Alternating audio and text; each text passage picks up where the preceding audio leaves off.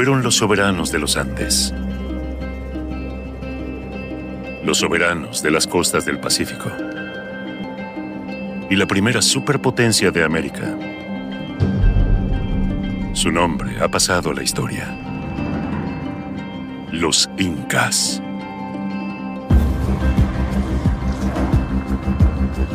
Desde la capital, Cusco, en las montañas al sur de Perú, y en poco más de 100 años, entre los siglos XV y XVI, conquistaron un vasto territorio que se extendía desde Ecuador hasta Chile.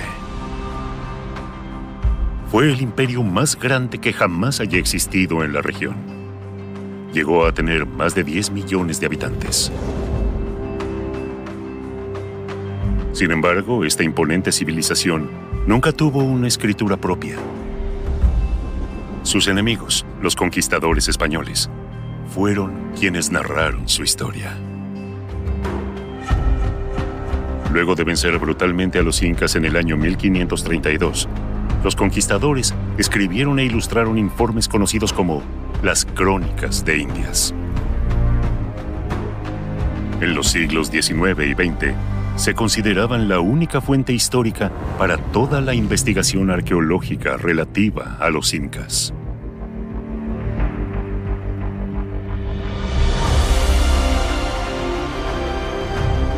Sin embargo, en los últimos 15 años, y gracias a los avances tecnológicos, hay descubrimientos que han cambiado algunos de estos postulados.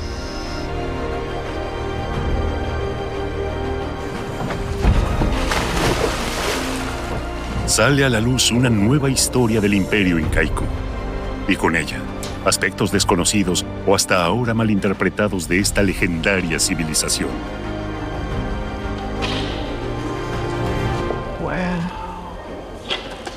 Es increíble, ¿no? Sí. Se creía que la incaica fue la única gran civilización sin escritura, una afirmación que no se sostiene ya.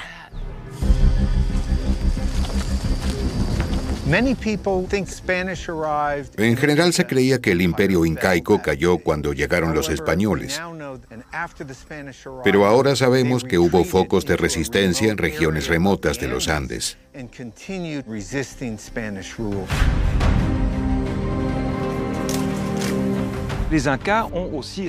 Los incas se defendieron simbólicamente con grandes ceremonias de rendición, con ritos espectaculares. Sin embargo, los colonizadores recogen nada al respecto en sus crónicas. Ojalá nuestras investigaciones nos permitan escribir una versión más completa y más fidedigna de la historia de los incas.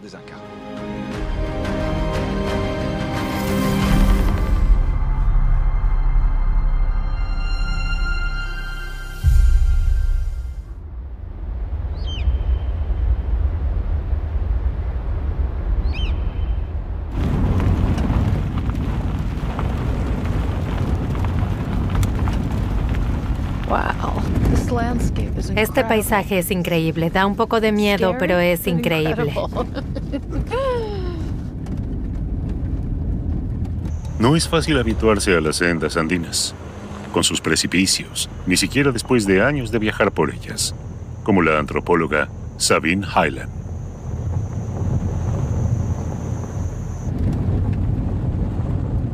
Se dirige a un pueblo situado en un remoto valle peruano, Tupicocha. Nunca he estado en este pueblo. No es sencillo llegar. El paisaje es maravilloso, pero escarpado. Gracias a que está tan aislado, el pueblo conserva tradiciones sin adulterar por el mundo moderno.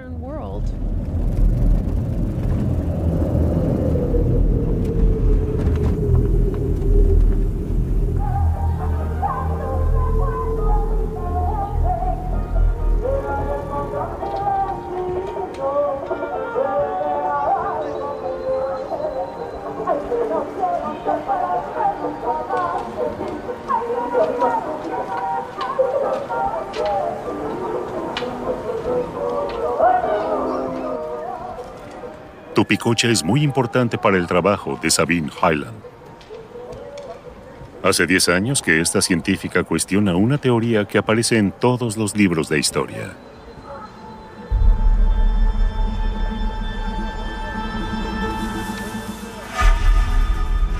La creencia de que los incas son la única gran civilización que careció de escritura propia. Pero de ser así, ¿cómo habrían podido gobernar semejante imperio, el más grande y rico que jamás haya existido en América?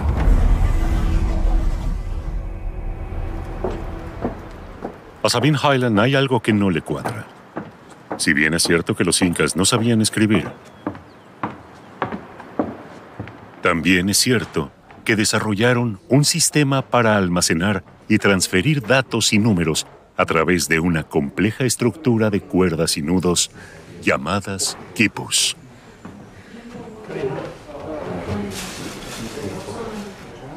En los Andes todavía existen unos cientos de estos quipus. Están custodiados por los representantes del linaje más veterano de la comunidad. Sabine Highland obtuvo el permiso para examinarlos.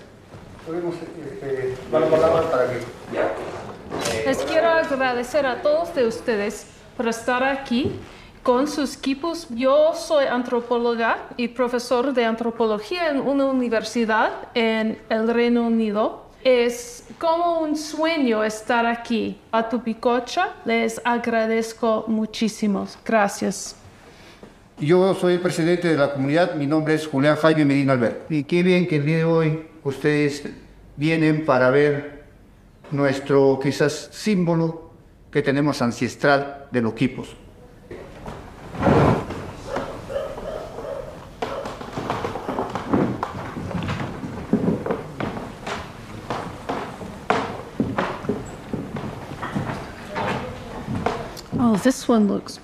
Este está impecable.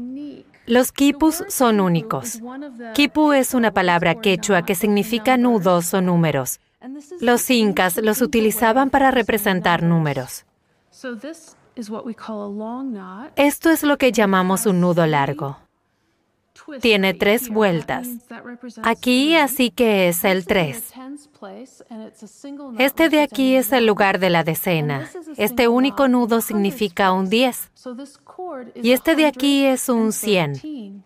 Por lo tanto, este cordón representa el número 113. Podría significar que a alguien se le indicó hacer algo 113 veces. Pero ¿qué podría ser? Tal vez eran unidades de grano o patatas, o la cantidad de jarros de cerveza para entregar en una fiesta en el pueblo. Estoy escribiendo un artículo. ¿Puedo? Muchas gracias, señor.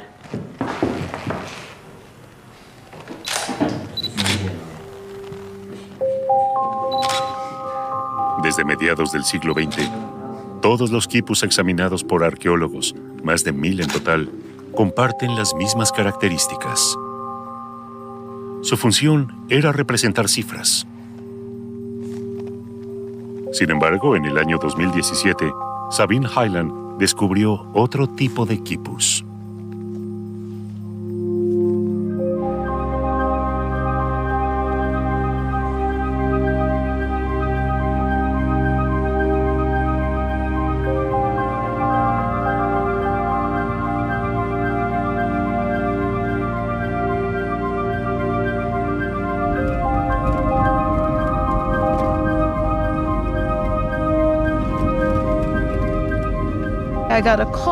Recibí una llamada de una mujer que vivía en un pueblito llamado San Juan de asked me pidió que examinara los quipus que ellos tenían y fui allá. Tenemos que pasar al otro lado de ese cordón montañoso para llegar a Collata. What a road. It helps Cielos, hay que ser adicto a la adrenalina para este trabajo. Sabine Highland regresa a Collata para finalizar sus investigaciones.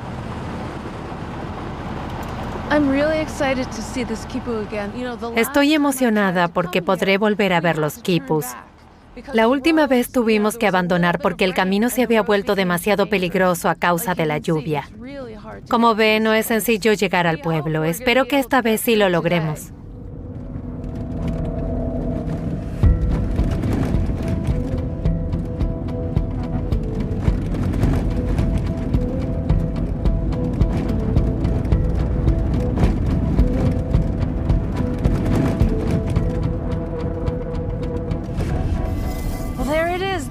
Estamos en Coyata. Después de tanto tiempo.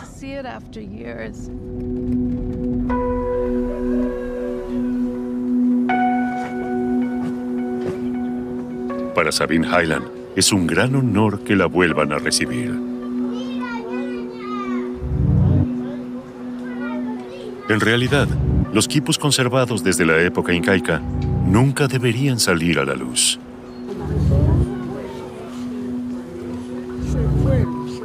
Son sagrados. Son tesoro y memoria de la comunidad a un tiempo. Aunque los habitantes del pueblo no sean capaces de descifrarlos. Sí. Perfecto. Sabine Highland puede examinarlos solo en presencia del jefe del pueblo. Wow.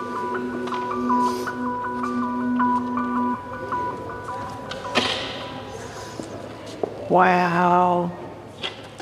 Es increíble, ¿no?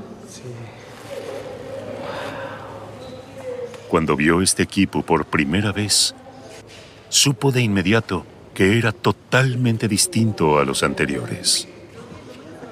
First of all, there are no knots. But En primer lugar, no tiene nudos. Pero además, el quipu es mucho más complejo. La primera vez que lo vi fue en presencia de dos pastores del pueblo. Ellos me explicaron que las cuerdas estaban hechas con pelo de distintos animales.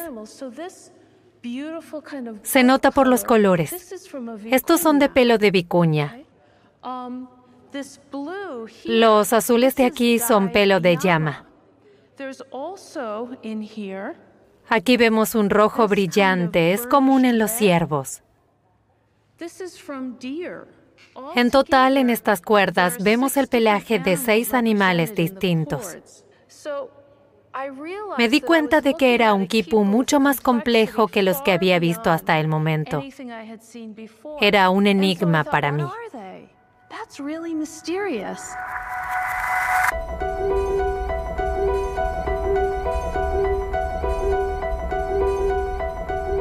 Durante su investigación, Sabine Highland dio con un misionero del siglo XVI que afirmaba haber visto quipus que no representaban números, sino palabras y sílabas. Quiere decir entonces que los quipus, contrariamente a lo que se venía suponiendo, también podrían haber sido utilizados como escritura. Oh Y me dije, increíble. ¿Podría este if it's silábico, fonético? Eso supone que en algún momento podríamos leerlo.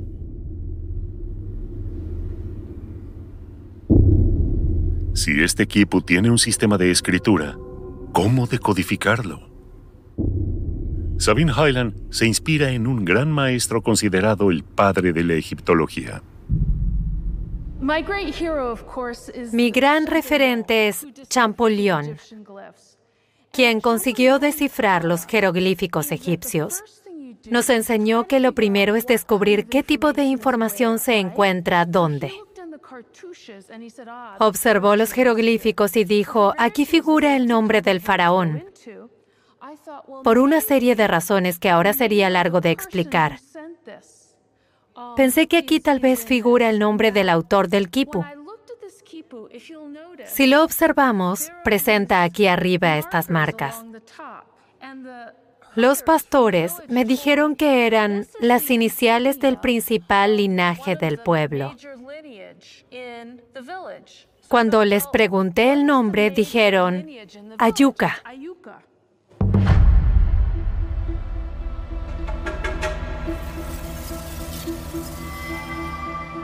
Toda una revelación para Sabine Highland. El nombre Ayuca podría ser clave para decodificar el quipo. Pero antes de continuar, debe cotejar la información.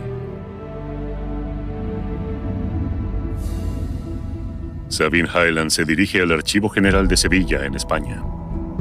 Allí hay registros de un censo que hicieron los colonizadores españoles en Perú. En el apartado correspondiente a San Juan de Coyata se menciona el linaje Ayuca. Esta podría ser la piedra de Rosetta de Sabine Highland que comienza a decodificarlo.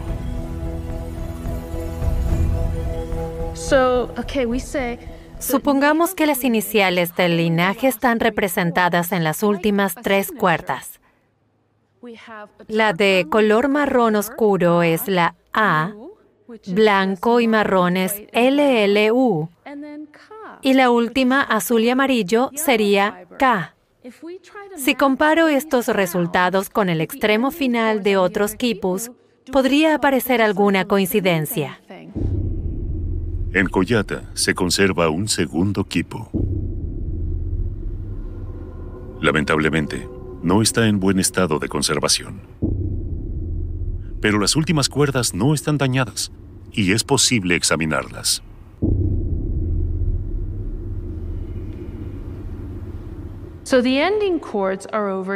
Entre las últimas tres cuerdas volvemos a encontrar el color marrón oscuro. Nuevamente podría tratarse de una A. Aquí vemos el azul de las letras K y A. En quechua este color se dice par. Por lo tanto, aquí dice acapar.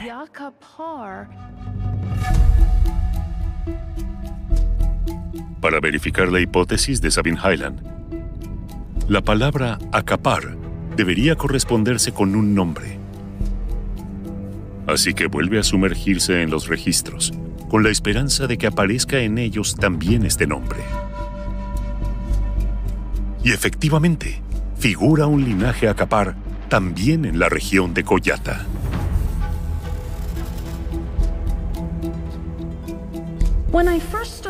Cuando comencé a entender este sistema y vi que funcionaba la decodificación, Casi me dio miedo.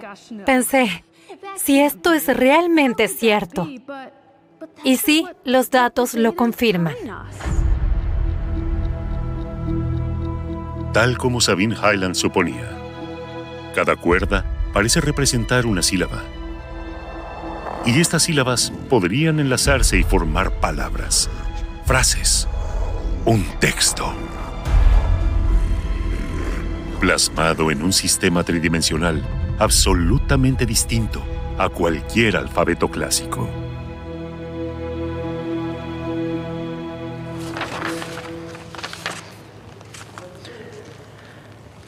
Sabine Highland necesita más pruebas si quiere confirmar y demostrar esta teoría revolucionaria de que los incas sí contaban con un sistema de escritura.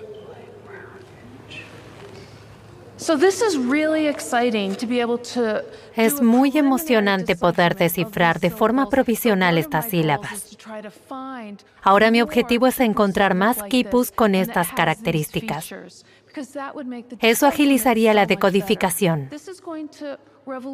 Esto revolucionaría nuestra actual concepción del imperio inca, ya que si logramos encontrar más quipus de esta época y conseguimos decodificar la escritura, podremos escuchar la historia de los incas a través de sus propias palabras y no mediante los textos de sus conquistadores.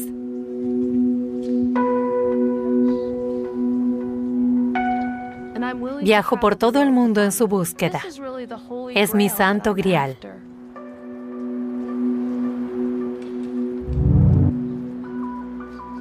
En unas semanas viajará a Estados Unidos. En un museo de la ciudad de Salt Lake City se conserva un equipo prometedor.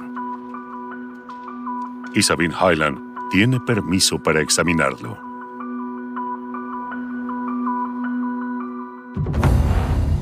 Si logra descifrar la totalidad de estos quipus, el trabajo de Sabine Highland sería una verdadera revolución que podría modificar por completo nuestra cosmovisión de los incas.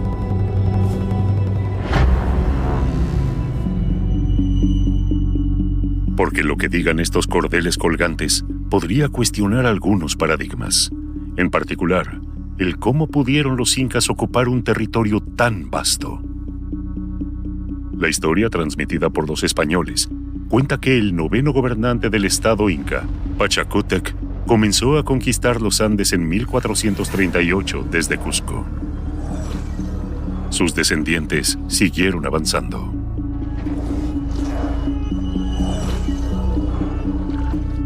En menos de un siglo, los incas abarcan más de 100 pueblos. Según los cronistas, procedían de modo absolutamente despiadado. Los incas ordenaron empalar las cabezas de los jefes en lanzas. Mandaron hacer tambores con la piel de sus vientres.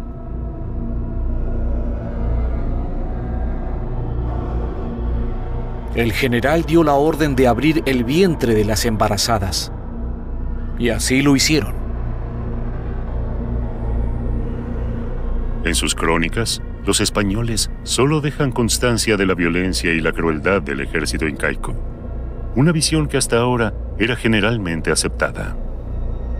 Sin embargo, desde los años 2000, un grupo de arqueólogos investigan en el lago Titicaca un aspecto absolutamente ignorado sobre la conquista incaica de los Andes.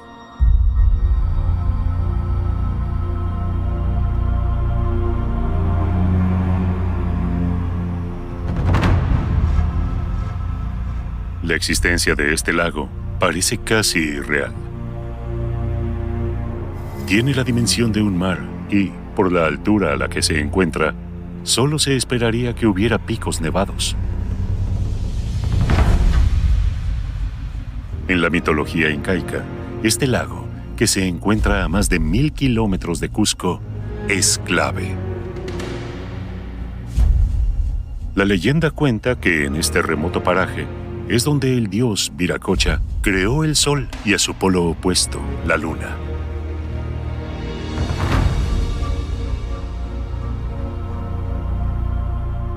Cuando Pachacútec, quien se consideraba a sí mismo hijo del sol, se dispuso a conquistar los Andes en el siglo XV, quería llegar al lago, lugar de nacimiento de las divinidades en las que se basaba su dinastía.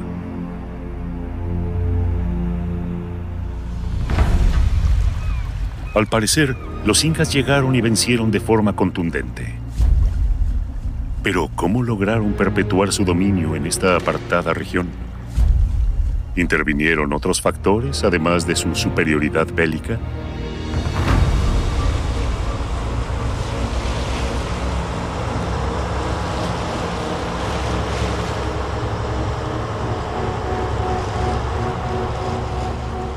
Esto es lo que trata de descubrir el arqueólogo Christophe Delar. Desde hace 10 años, lidera un proyecto de investigación en el fondo del lago. Acompañado por buzos belgas, bolivianos y peruanos, cada año dedica ocho semanas a la exploración.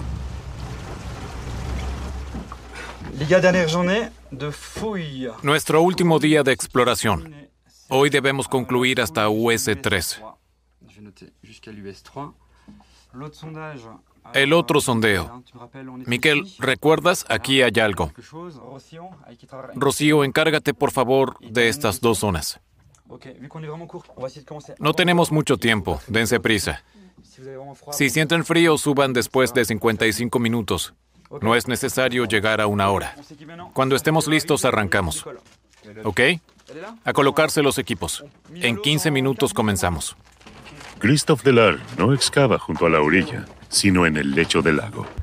Es posible que allí se encuentren algunas reliquias de cuando los incas llegaron a esta región con sus ejércitos. Esta inmersión a casi 4.000 metros de altura es una dura prueba física para los arqueólogos.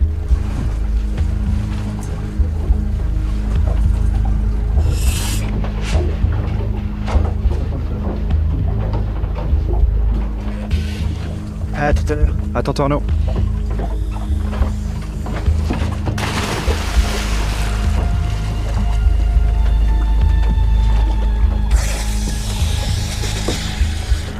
El agua está apenas a 6 grados. Arnaud, 10h42. Y un descenso de 12 metros en esta altitud son equiparables a uno de 20 metros estando al nivel del mar.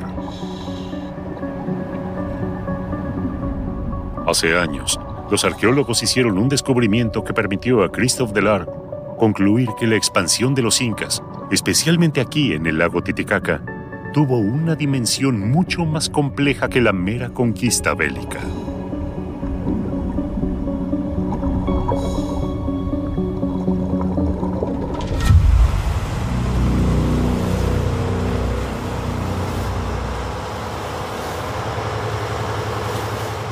Para llegar al lugar en el que hizo el descubrimiento, hay que cruzar el lago. Son unas cinco horas en lancha.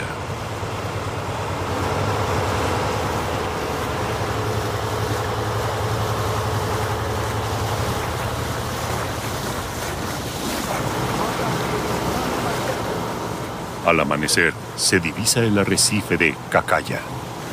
¿A cuántos metros tienes profundidad? ¿Te vas a controlar siempre? 12. Uno, dos, tres, ese es el arrecife.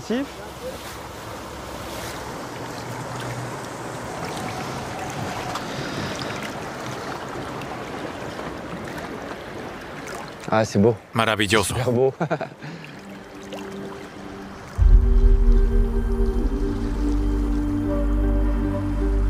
El arrecife de Cacaya siempre fue un santuario.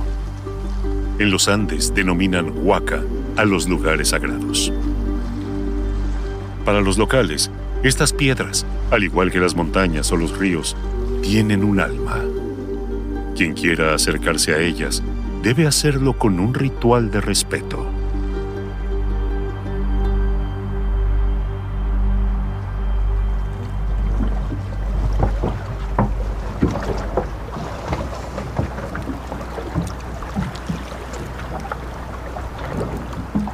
Vaya bien. ¿Listo?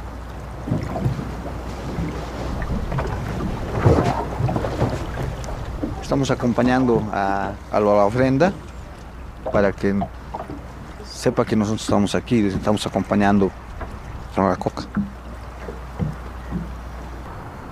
El primero en descubrir el arrecife fue un colaborador de Christoph, el arqueólogo boliviano Marcial Medina. Era un lugar, la gente tiene bastante respeto, entonces eh, hemos venido ahí y ¿por qué no? Se tiene, tiene que tener algo especial, entonces es por esa situación que hemos museado en esa parte. A poco de comenzar la inmersión, uno de los arqueólogos descubrió un objeto de forma extraña.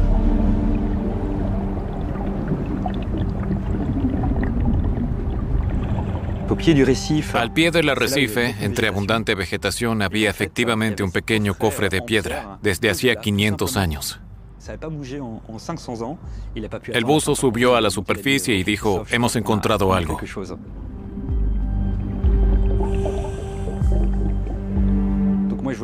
Yo mismo quise sumergirme para cerciorarme. Quizás no era más que una piedra con una muesca redondeada. Pero cuando vi el cofre de piedra, lo supe de inmediato.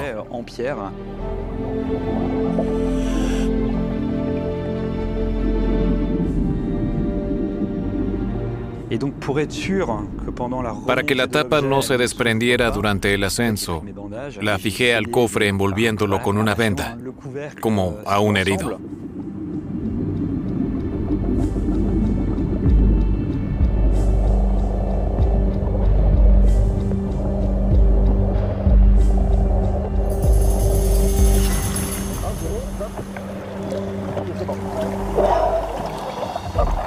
Todos en el barco estaban expectantes.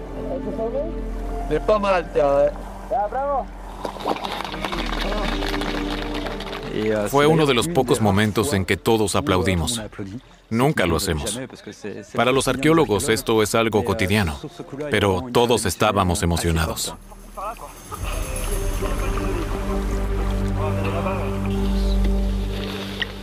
Una vez en tierra firme, el equipo de científicos continúa documentando el extraordinario descubrimiento y comparte este extraordinario momento arqueológico. Christophe Deler está seguro de que se trata de un cofre incaico. El estilo es típico. Pero, ¿qué podría atesorar? Solicita hacer uso de la sala del pueblo para tratar de abrir el cofre.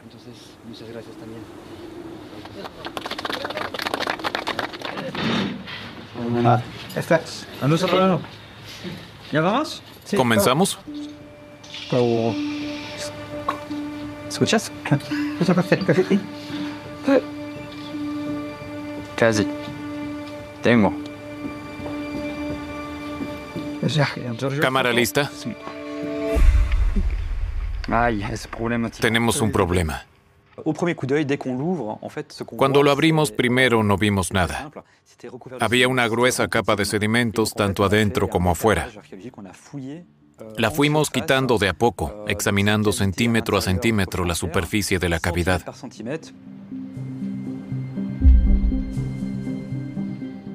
Y cuando estábamos casi terminando en los últimos dos centímetros, vimos de pronto un pequeño destello. Procuramos seguir avanzando y al despejar toda la cavidad, apareció en el fondo una laminilla de oro enrollada, junto a una estatuilla en miniatura tallada en espondilus.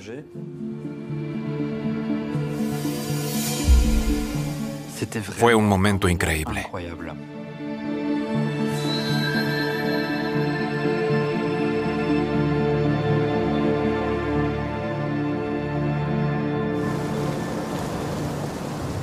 Nueve años más tarde, ambas miniaturas siguen conservándose en este lugar. Permiso, permiso.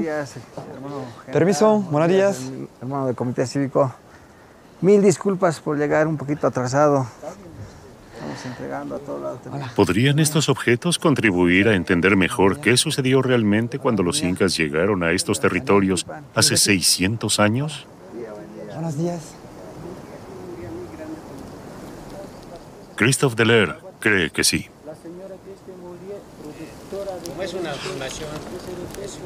Los habitantes del pueblo veneran las miniaturas como si fueran verdaderos objetos de culto.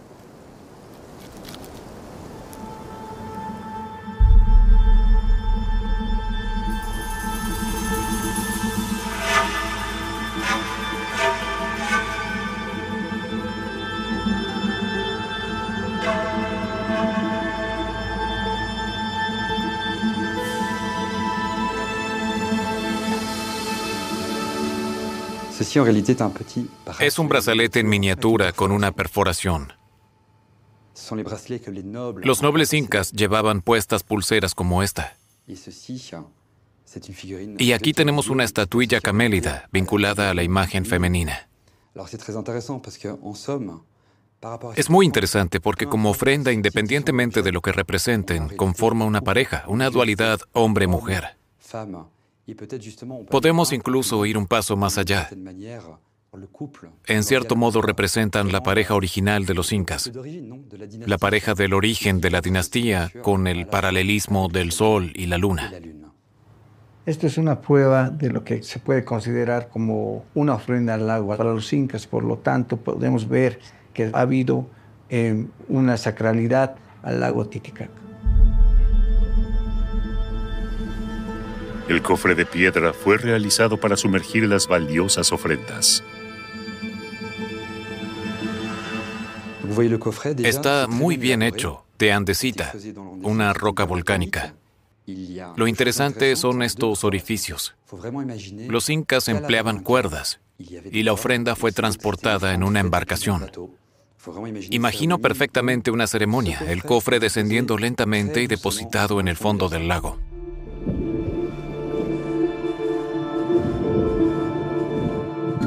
No fue lanzado al agua al azar, sino colocado cuidadosamente en un lugar previamente establecido. Según Christophe Deler, no es un caso aislado.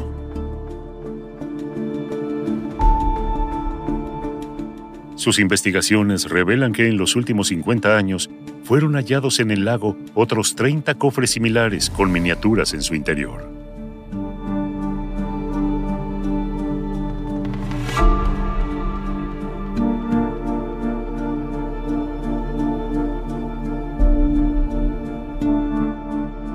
Todos fueron cuidadosamente colocados en las proximidades de arrecifes o rocas sagradas.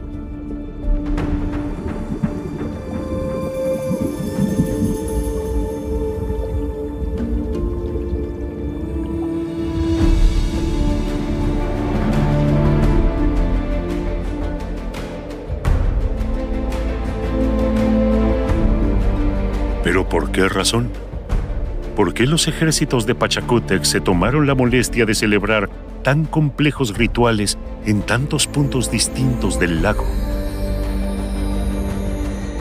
¿Cómo se explica? ¿Qué se proponían los incas?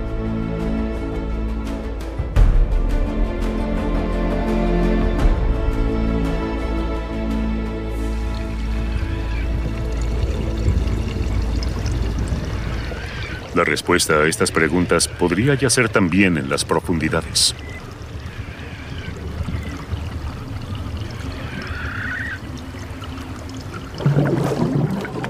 Allí vuelve el buzo.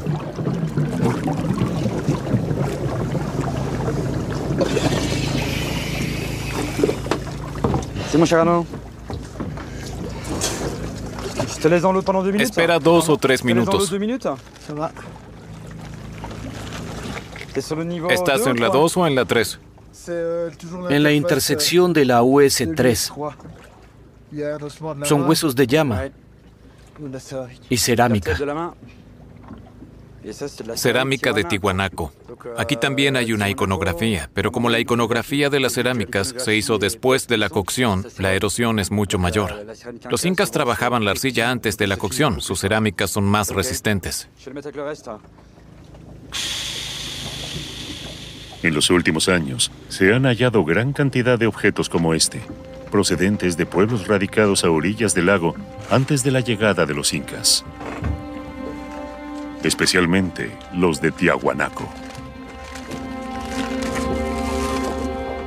Lo llamativo es que en todos los casos se trata de ofrendas, como estos incensarios con cabeza zoomorfa.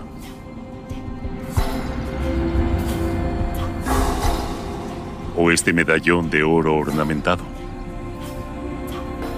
Es decir, las culturas preincaicas ya tenían por costumbre sumergir objetos de culto en las profundidades.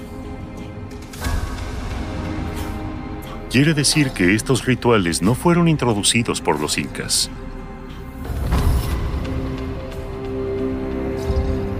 Más bien, parecen haberlos adoptado y quizás consolidado, multiplicando las ofrendas ceremoniales al lago. Porque la religión fue clave en la expansión de los incas. Las crónicas revelan que para conquistar la región en torno al lago Titicaca, el ejército de Pachacútec derramó abundante sangre. Pero lo que nos revelan estas excavaciones, y es algo que se ignoraba hasta el momento, es que paralelamente usaban un método más sutil. Los incas se sirvieron de las religiones locales para subordinar a la población y perpetuar su dominio sobre la región.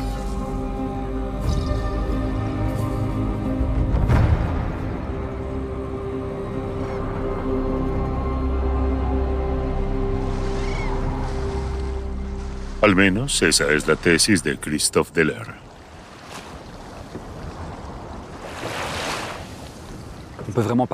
Realmente podemos hablar de una estrategia político-religiosa. Por eso llevaron su conquista con éxito adelante, porque no forzaban a los pueblos a cambiar de dioses, sino que acogieron a esos dioses en su panteón, por así decir, y gradualmente fueron apropiándose de lugares sagrados mucho más antiguos, como el lago. Es emblemático. En cierto modo, conquistaron el corazón de los habitantes andinos.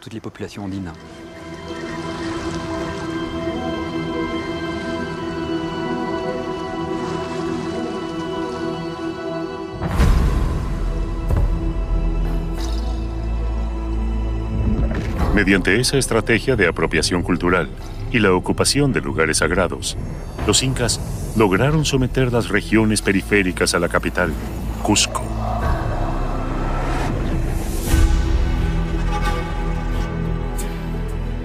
Esta política de la apropiación ilustra el propósito de Pachacútec.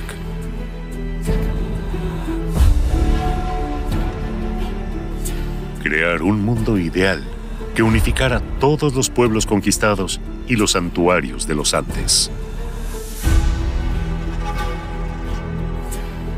Y quiso eternizar en piedra esta ideología.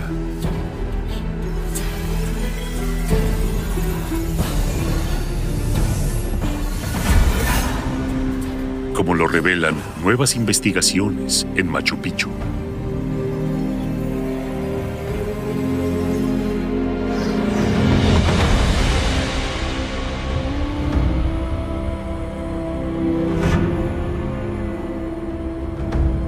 Rodeadas de un paisaje dantesco, Estas construcciones parecen estar esculpidas en la montaña.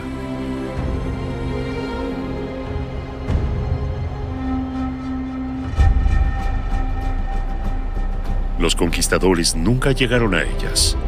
Por eso tampoco escribieron al respecto.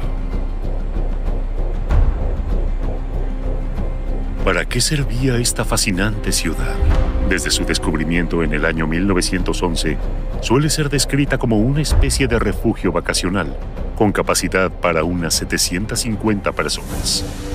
Pachacútec debió construirla a mediados del siglo XV para pasar allí unas semanas al año lejos de la capital Cusco, de la vida y de las intrigas de la corte.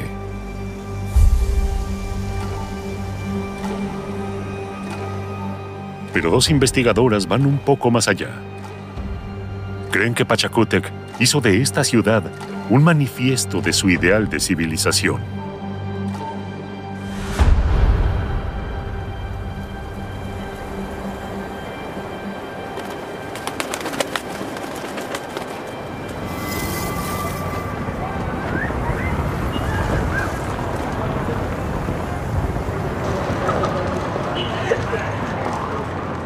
Esta convicción es el resultado de largos años de investigación de la arqueóloga Lucy Salazar, quien desde el inicio de su trayectoria profesional trata de desentrañar los secretos de Machu Picchu. Hace algunos años examinó estas cerámicas procedentes de sepulturas incaicas, descubiertas en Machu Picchu a comienzos del siglo XX.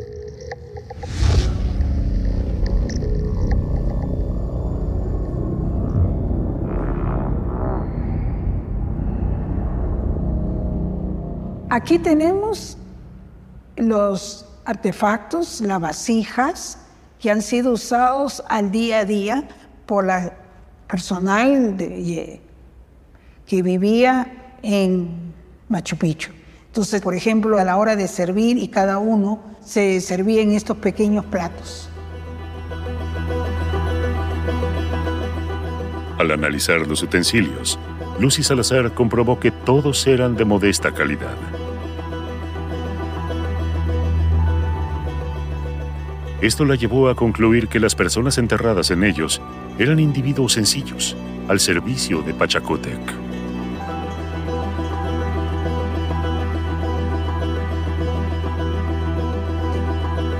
Ellos están trabajando en diferentes ah, actividades que tenían que hacer en Machu Picchu, como cultivar maíz en las terrazas pequeñas, flores, tubérculos. Y después también están trabajando metales, están trabajando tejidos, eran trabajadores para mantener eh, la hacienda real durante todo el año. Humildes, ¿no?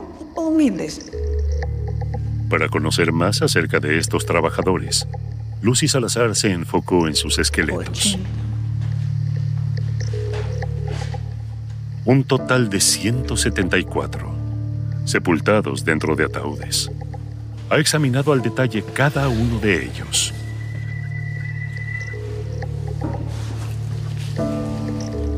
Está en buenas condiciones.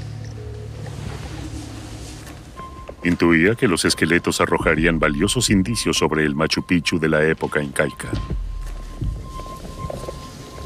Acá tenemos el cráneo.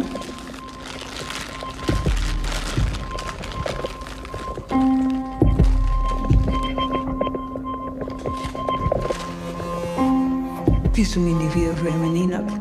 O sea, está deformado el cráneo, como ustedes ven. O sea, que al nacer ponen una tabla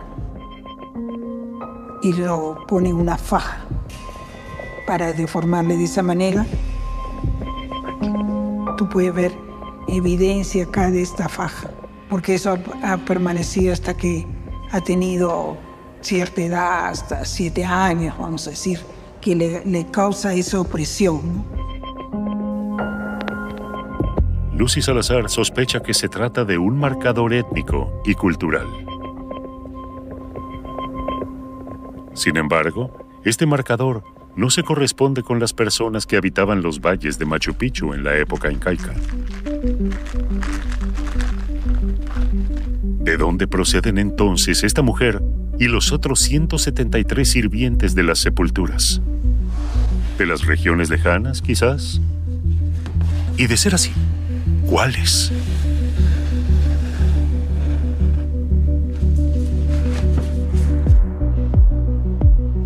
La estadounidense Bethany Turner participa en la búsqueda de respuestas.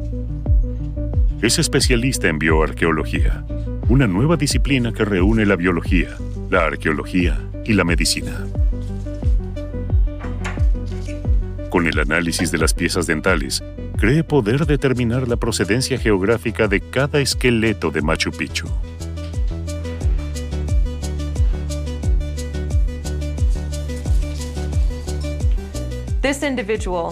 Los esqueletos están incompletos y deteriorados.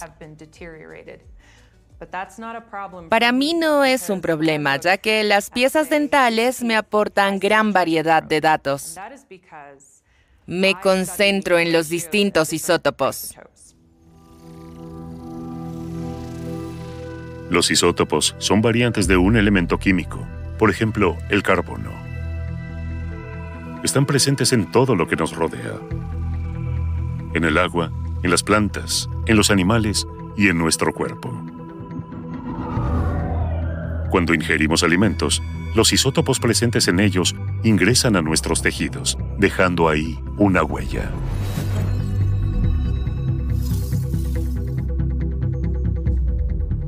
Pero los distintos isótopos no se encuentran representados igual en todas partes. Sus proporciones varían de una región a otra. En la costa del Pacífico, por ejemplo, la firma isotópica difiere de la del antiplano andino o del trópico.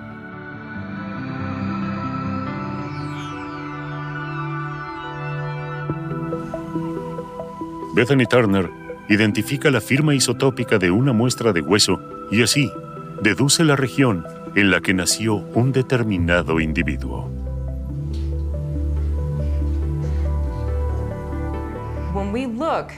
Cuando analizamos piezas dentales y su esmalte, vemos almacenados los isótopos que fueron metabolizados durante los primeros años de vida del individuo. La información contenida en el diente me dice dónde vivió los primeros tres años de su vida. Así que comparé el esmalte de dos o tres dientes de cada uno de los esqueletos. Y resultó que las personas en Machu Picchu habían nacido en todo el imperio. Provenían todos de lugares distintos. No fueron llevados en grandes grupos desde un mismo pueblo hasta Machu Picchu, sino más bien recogidos de las más diversas regiones para ir a Machu Picchu a servir al emperador.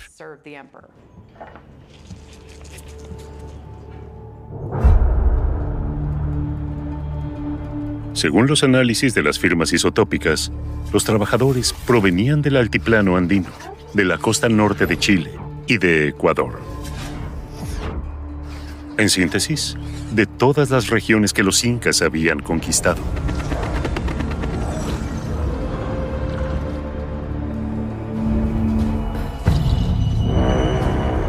Al llevar a Machu Picchu sirvientes de todas las provincias, el gobernante hizo de la fortaleza un microcosmos, una metáfora en miniatura de su imperio multiétnico.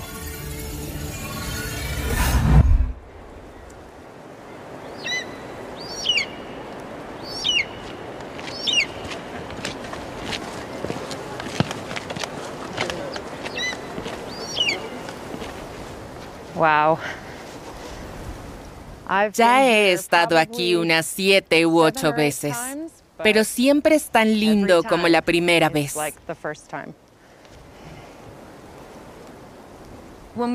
Cuando observamos este paisaje, no solo desde el aspecto de la belleza, sino también de la naturaleza sagrada, vemos la distribución de las terrazas, rodeadas a su vez por un río, montañas alrededor, es decir, huacas, piedras sagradas. Todo ello representa el ideal de la cosmología incaica.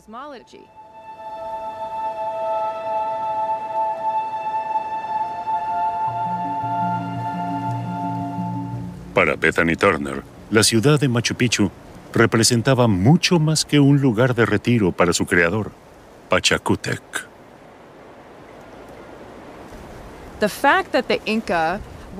El hecho de que los incas llevaran personas procedentes de lugares remotos a este sitio idílico refleja de muchas maneras la personificación del ideal inca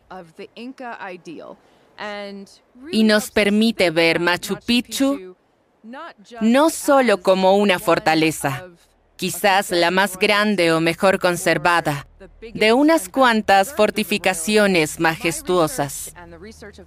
Mis investigaciones y las de otros la ven como ciudad modélica, como un microcosmos de todo lo que el imperio pretendía ser.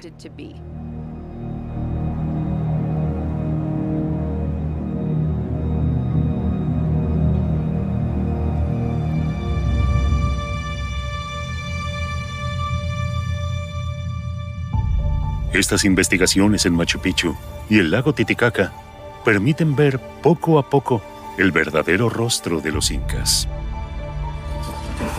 Todo indica que su magistral dominio de símbolos y rituales religiosos le permitió, en unas pocas décadas, entre los siglos XV y XVI, fusionar más de un centenar de pueblos distintos en un único y poderoso imperio.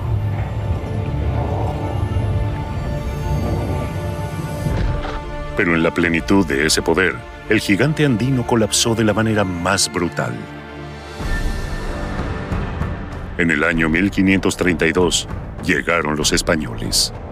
Abrumados por el poder de los invasores, los incas se dejaron conquistar sin apenas ofrecer resistencia. O al menos eso se creía hasta el momento. Nuevos estudios muestran que los incas no permanecieron pasivos frente a los conquistadores. Ahora bien, ofrecieron una resistencia fuera de lo común.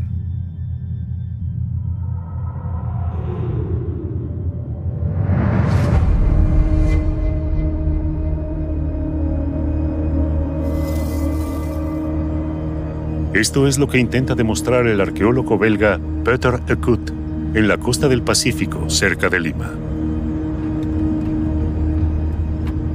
Desde hace 30 años realiza excavaciones en Pachacamac todos los veranos. El sitio arqueológico ha sufrido mucho desde la conquista. Primero en manos de los mismos españoles y los numerosos saqueos. Y también porque esta región es propensa a los terremotos. Pachacamac también es el dios de los terremotos. Pero si retiramos la arena y las piedras que quedaron luego de los temblores, todo está intacto.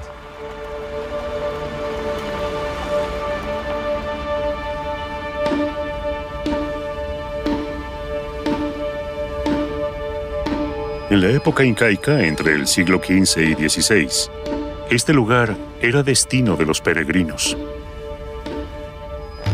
Como sucede hoy en día en Lourdes, los creyentes acudían con la esperanza de una curación milagrosa.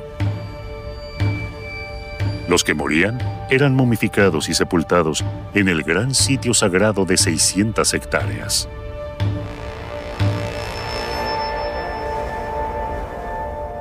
Según Peter Kut, para llegar al santuario, el peregrino debía recorrer esta calle flanqueada de altos muros.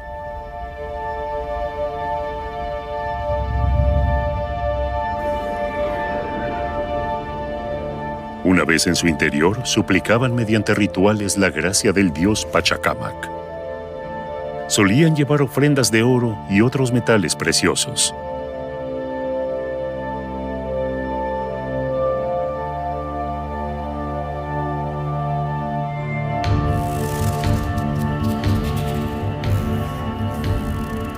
Estos objetos de valor hicieron de Pachacamac uno de los primeros objetivos de los conquistadores.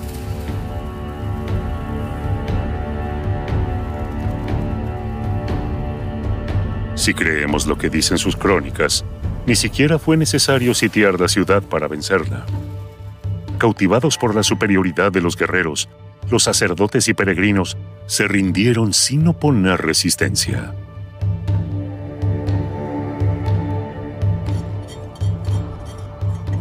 Sin embargo, las excavaciones realizadas por Peter Kut en los últimos años muestran un escenario diferente. Esto ya no es paja. Esto es algo de... Hay un poquito de Peter Kut y el arqueólogo peruano Milton Luján examinan juntos un templo construido por los incas dentro de este recinto de 1.600 metros cuadrados.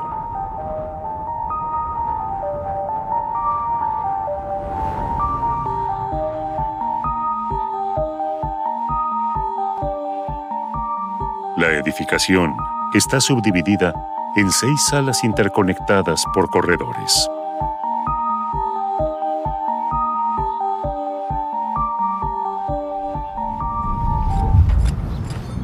Nunca sospecharon lo que descubrirían cuando comenzaron las excavaciones.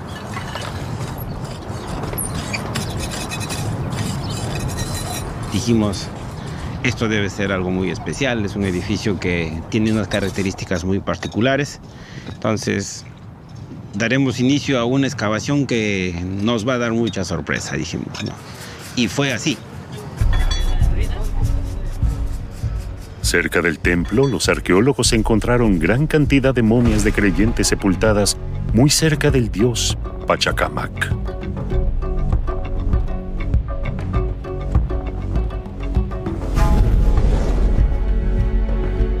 Pero lo que les sorprendió más fue lo que encontraron en el interior del templo.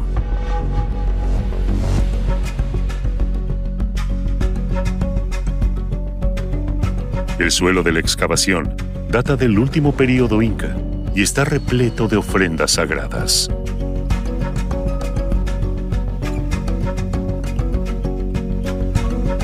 Peter Kut comprueba que todas ellas fueron partidas, destrozadas y posteriormente esparcidas por el resto del santuario. ¿Cómo se explica esto?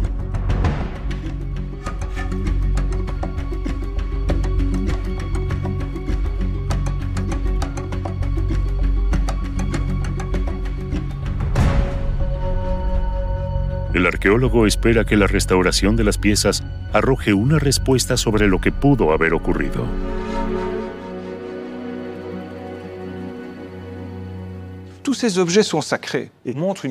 Son todos objetos sagrados de diversa procedencia. Estos cuencos con pedestal, por ejemplo, están hechos con conchas originarias de las aguas cálidas de Ecuador. O esta enorme vasija con el relieve de un felino. Esta técnica, el trabajo, se corresponden claramente con la lejana costa norte. Otras proceden incluso de más lejos. Este objeto, por ejemplo, es parte de un gran atuendo de una corona de plumas, algo típico de la región amazónica. La diversidad revela que los peregrinos que viajaban a Pachacamac durante el imperio inca procedían de lugares muy distintos.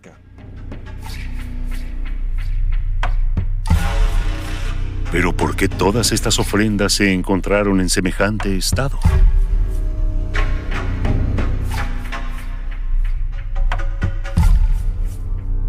¿Fueron destruidas por los españoles durante los saqueos? Peter Eckut realiza un experimento utilizando la réplica de una vasija para encontrar la respuesta.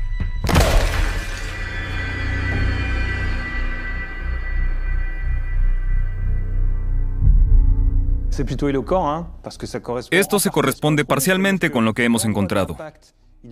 Este es el punto de impacto. Aquí estaban las partes principales de la vasija. Se rompió allí. Los trozos están a una distancia entre 50 centímetros y 2 metros. No así en nuestros restos arqueológicos que fueron hallados incluso fuera de la habitación donde se rompieron. Por ejemplo, la vasija con el relieve de felino. El impacto ocurrió en esta habitación, pero varios de sus trozos fueron encontrados al otro lado del muro. Lo mismo ocurrió con las demás ofrendas. ¿Qué podemos concluir? En efecto, las vasijas se rompieron en este lugar. Luego recogieron algunos trozos y los distribuyeron cuidadosamente por el templo siguiendo un ritual que desconocemos.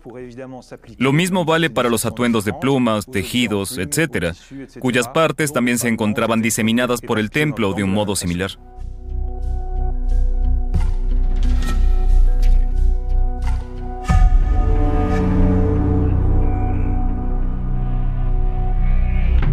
Por lo tanto, las ofrendas fueron destruidas intencionalmente y luego esparcidas. Pero ¿qué ocurrió en Pachacamac que llevó a los incas a destruir sus objetos de culto?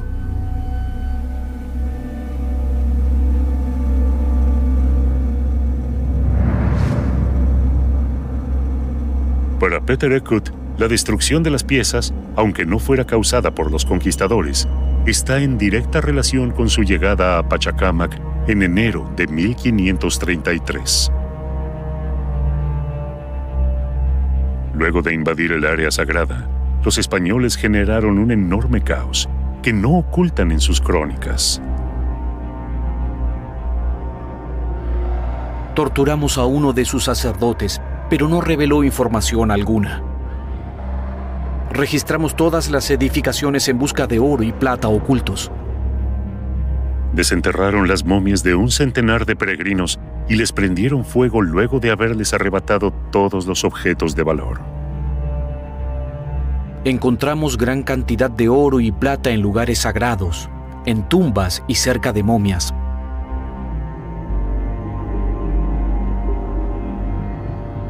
Ante semejantes sacrilegios, los sirvientes del templo decidieron actuar a su manera y oponer resistencia antes de que los españoles se les adelantaran.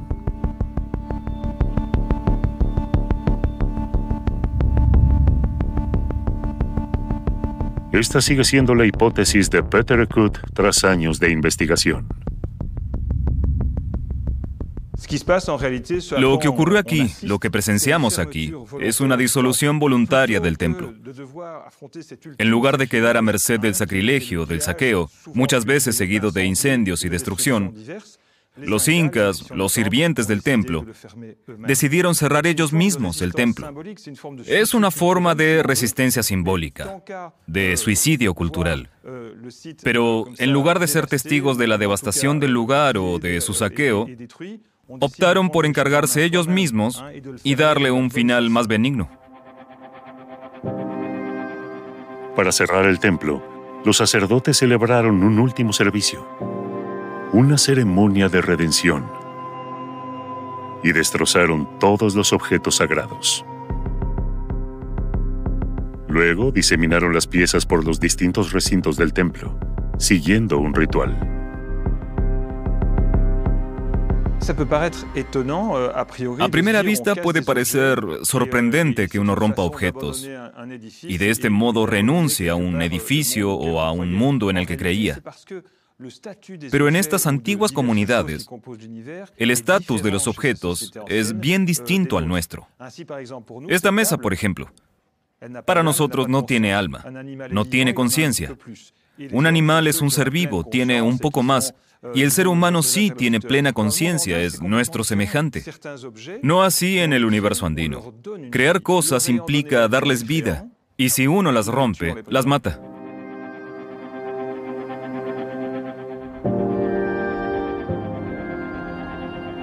Un último ritual para cerrar su mundo.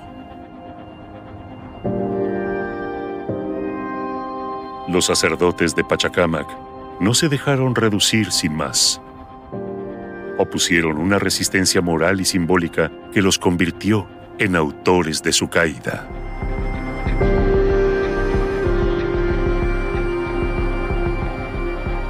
¿Y qué sucedió después?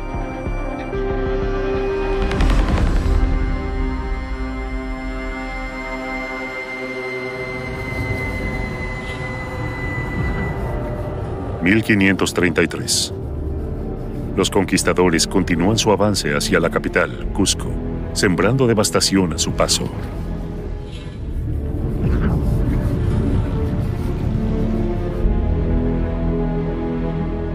El 90% de los habitantes muere, son masacrados o fulminados por las enfermedades traídas por los españoles. Los sobrevivientes son esclavizados o se alían con los conquistadores. El soberano Manco Inca, el decimocuarto de su dinastía, huye junto a sus fieles. Se calcula que unos centenares.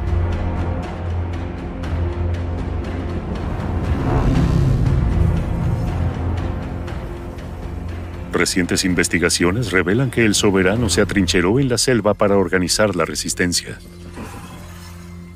Desde una apartada ciudad llamada Vilcabamba, esperaba poder resistir y reconquistar su imperio.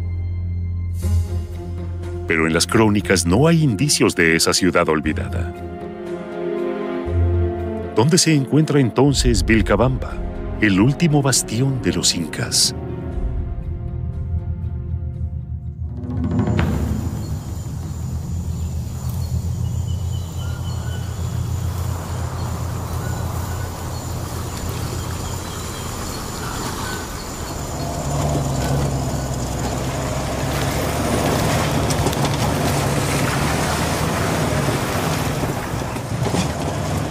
Arqueólogo estadounidense Brian Bauer emprendió la búsqueda de la ciudad perdida. Luego de 10 años cree haberla encontrado. El puente cedió.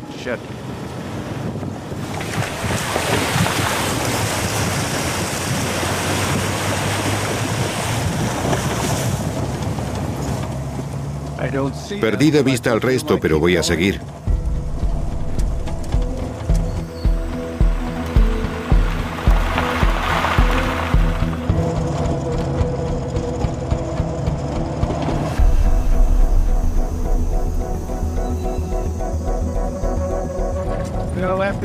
Ahora tendremos que esperar tres o cuatro horas aquí sentados.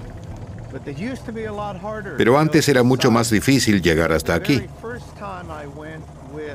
La primera vez tuvimos que rentar caballos y caminar tres días. Pero en los últimos años terminaron el camino. Es un lugar remoto.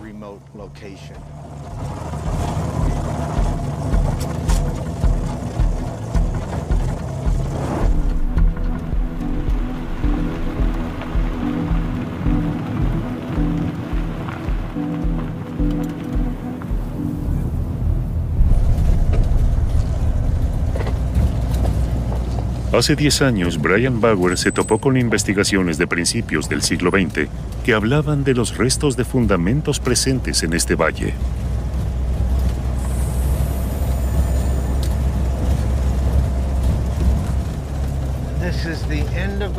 El camino termina aquí, ahora debemos continuar a pie. Vamos. Vamos, here we go. Bien. Esta recibita es de Brian. Y listo, esta nada más. ¿Todo el mundo listo? Listo. Listo. Cuchis. Una hora de caminata. Es la cuarta vez que Brian visita el lugar. Y está casi seguro de que podría tratarse de Vilcabamba, la ciudad donde se refugiaron los incas. Acá, vamos, falta poquito. Porque según sus excavaciones, el lugar tiene todas las características de una ciudad imperial. Plataformas para ceremonias. Construcciones rectangulares. Y sobre todo, un inmenso complejo cuya excavación llevó mucho tiempo.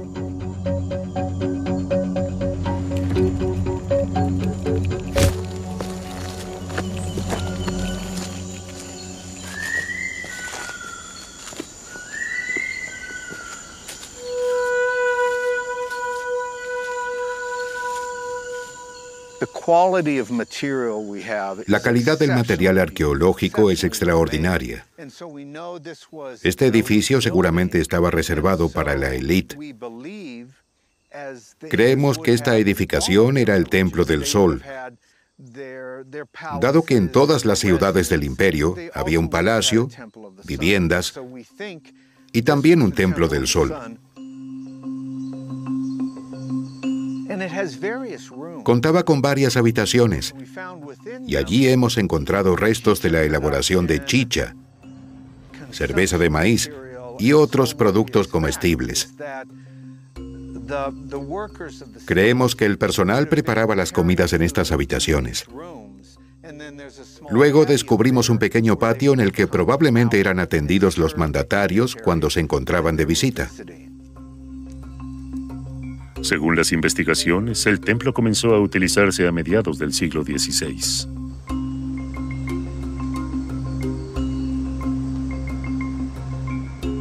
Es decir, exactamente la época en la que, al parecer, Manco Inca se escondió en la selva.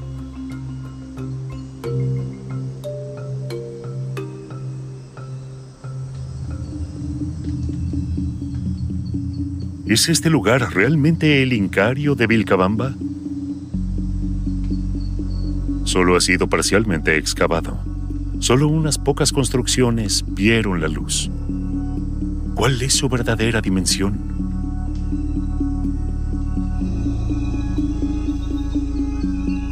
¿Habrá bajo la vegetación otros edificios en los que cientos de rebeldes habrían organizado el levantamiento contra los invasores españoles?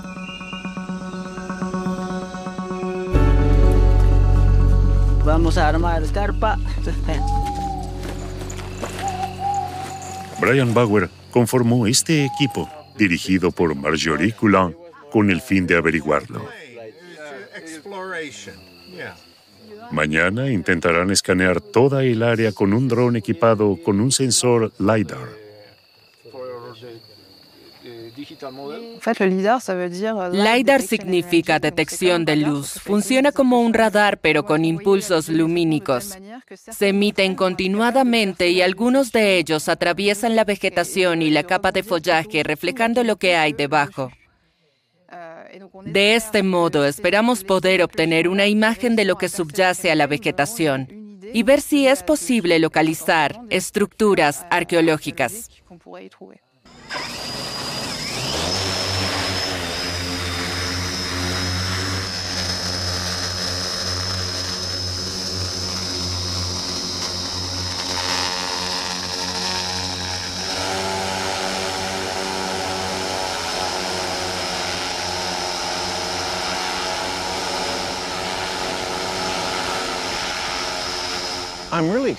¡Qué emoción! Es la primera vez que utilizamos el LIDAR en Perú. No tenemos la menor idea de lo que se encuentra debajo del follaje. Ojalá podamos determinar el tamaño de la ciudad sin necesidad de excavarla. Nadie quiere hacerlo porque es una región magnífica, cubierta de árboles. Queremos que trabaje la ciencia y dejar el lugar lo más intacto posible.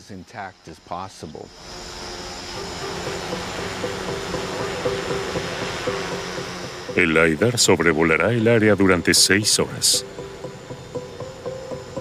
Brian Bauer espera descubrir los edificios que pudieron hospedar a centenares de soldados en el exilio. Esto corroboraría la hipótesis de que este sitio es Vilcabamba, el bastión desde el cual los incas organizaron la resistencia contra los invasores españoles.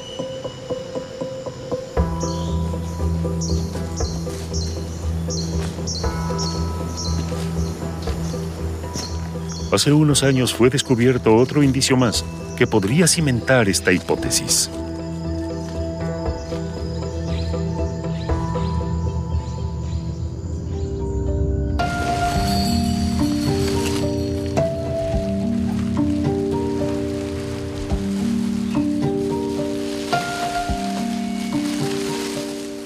Esta vasija está siendo filmada por primera vez. Se hallaron sus restos en el Templo del Sol.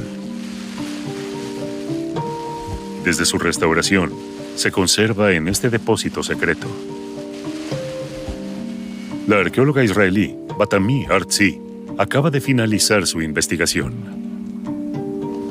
Es un momento muy especial de ver esta pieza. No la he visto mucha gente y sí, es un momento único.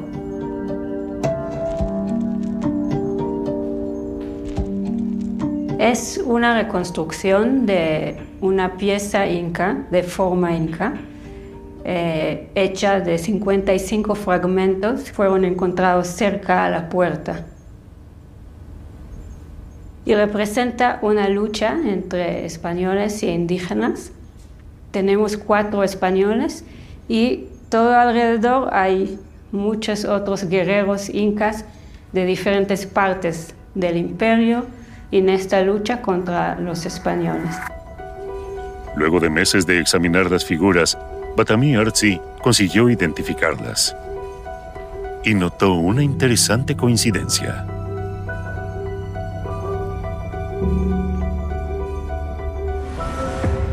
Aquí tenemos un inca matando a un jinete español montado en su caballo. Aquí tenemos otro español atravesado por una lanza. Todos los combates tienen algo en común. Los vencedores siempre son los incas. En el foco están los dos jinetes españoles debajo del arco iris. Y el arco iris en las sociedades andinas representa un cambio significativo. Eh, es un concepto conocido en los Andes como Pachacuti es el fin de una era y el inicio de una era nueva. Entonces aquí lo que vemos es una representación del futuro, un futuro en el cual los incas van a vencer a los españoles eh, y van a traer otro Pachacuti, un Pachacuti que va a favorecer a los incas. Ellos creían que pueden invertir la situación y pueden ah, tener el poder de nuevo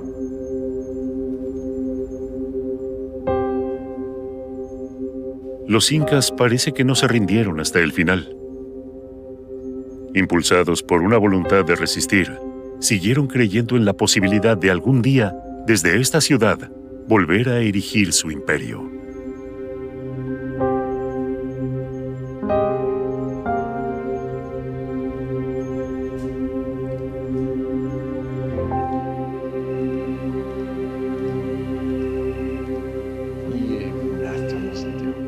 Los datos son impresionantes. Ahora te vamos a ir mostrando, pero... ¿Tú decís bosque, bosque tapado? Sí. Ya, te va a encantar.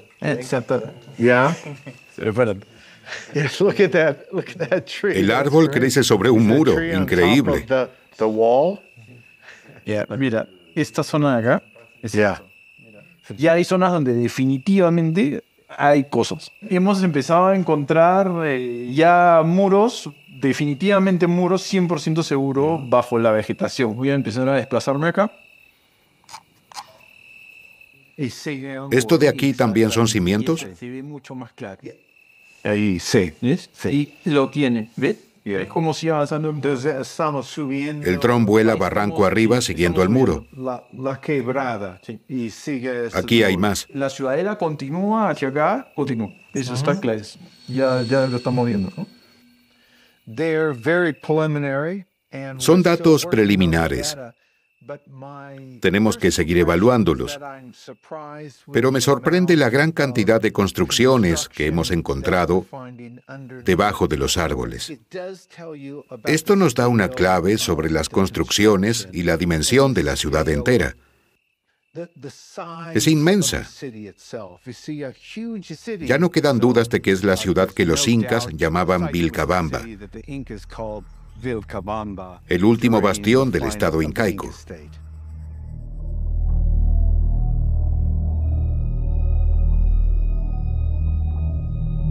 Unos meses más tarde, la representación en 3D muestra que Vilcabamba ocupaba más de 15 hectáreas.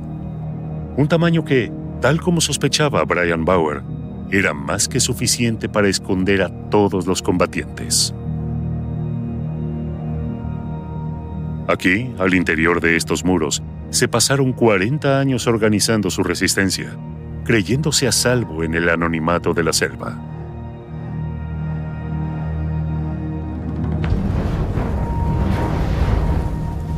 Pero en 1572, los españoles asaltan la fortaleza.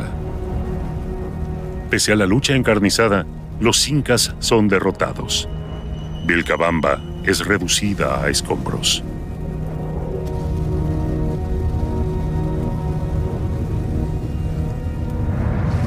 El último gobernante inca es ejecutado.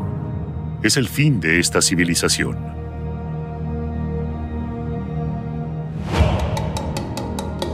El imperio incaico, un gigante entonces, calla para siempre.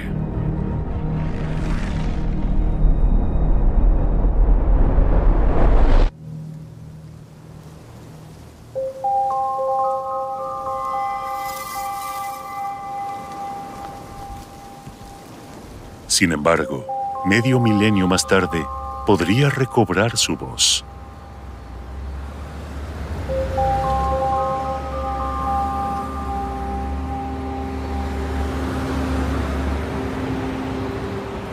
La antropóloga Sabine Highland sigue en busca del sistema de escritura de los incas.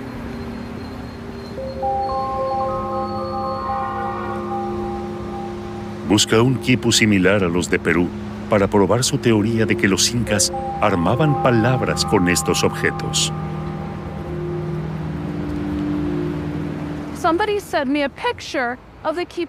Recibí una foto de un quipu conservado en este lugar que es casi idéntico al de Coyata.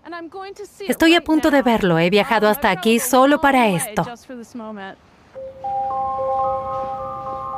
Este quipu llegó a Estados Unidos en los 40 del siglo pasado.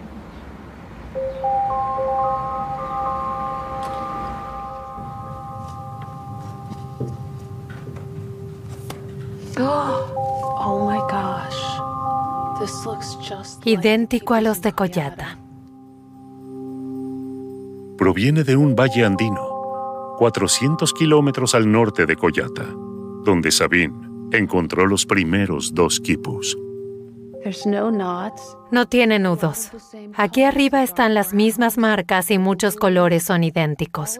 Marrón oscuro, tonos azules, los diferentes colores, increíble. No es un quipu numérico, es distinto. Estoy casi segura de que también se trata de un quipu fonético, es muy parecido a los de Coyata. Ojalá.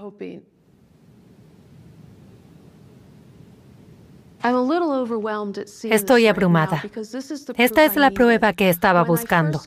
La primera vez que hablé de los quipus de Coyata y lo que había descifrado, muchos dijeron que quizás eran así en ese pueblo pero que no había pruebas de que estos quipus se usaron en otros lugares de los Andes. Y aquí está la prueba. Hay más quipus de esta clase fuera de Coyata. Tal como Sabine Highland suponía, al parecer sí hubo una escritura común en los valles andinos durante la época incaica. Ahora hay que cotejar pacientemente todos los resultados para descubrir qué nudo representa qué sílaba y finalmente poder leer los quipus en su totalidad. De Champollion lo único que solemos oír es que cuando estudiaba la piedra de Rosetta, vio de pronto la relación y exclamó, lo tengo. Nadie habla de que tardó 18 años en conseguirlo.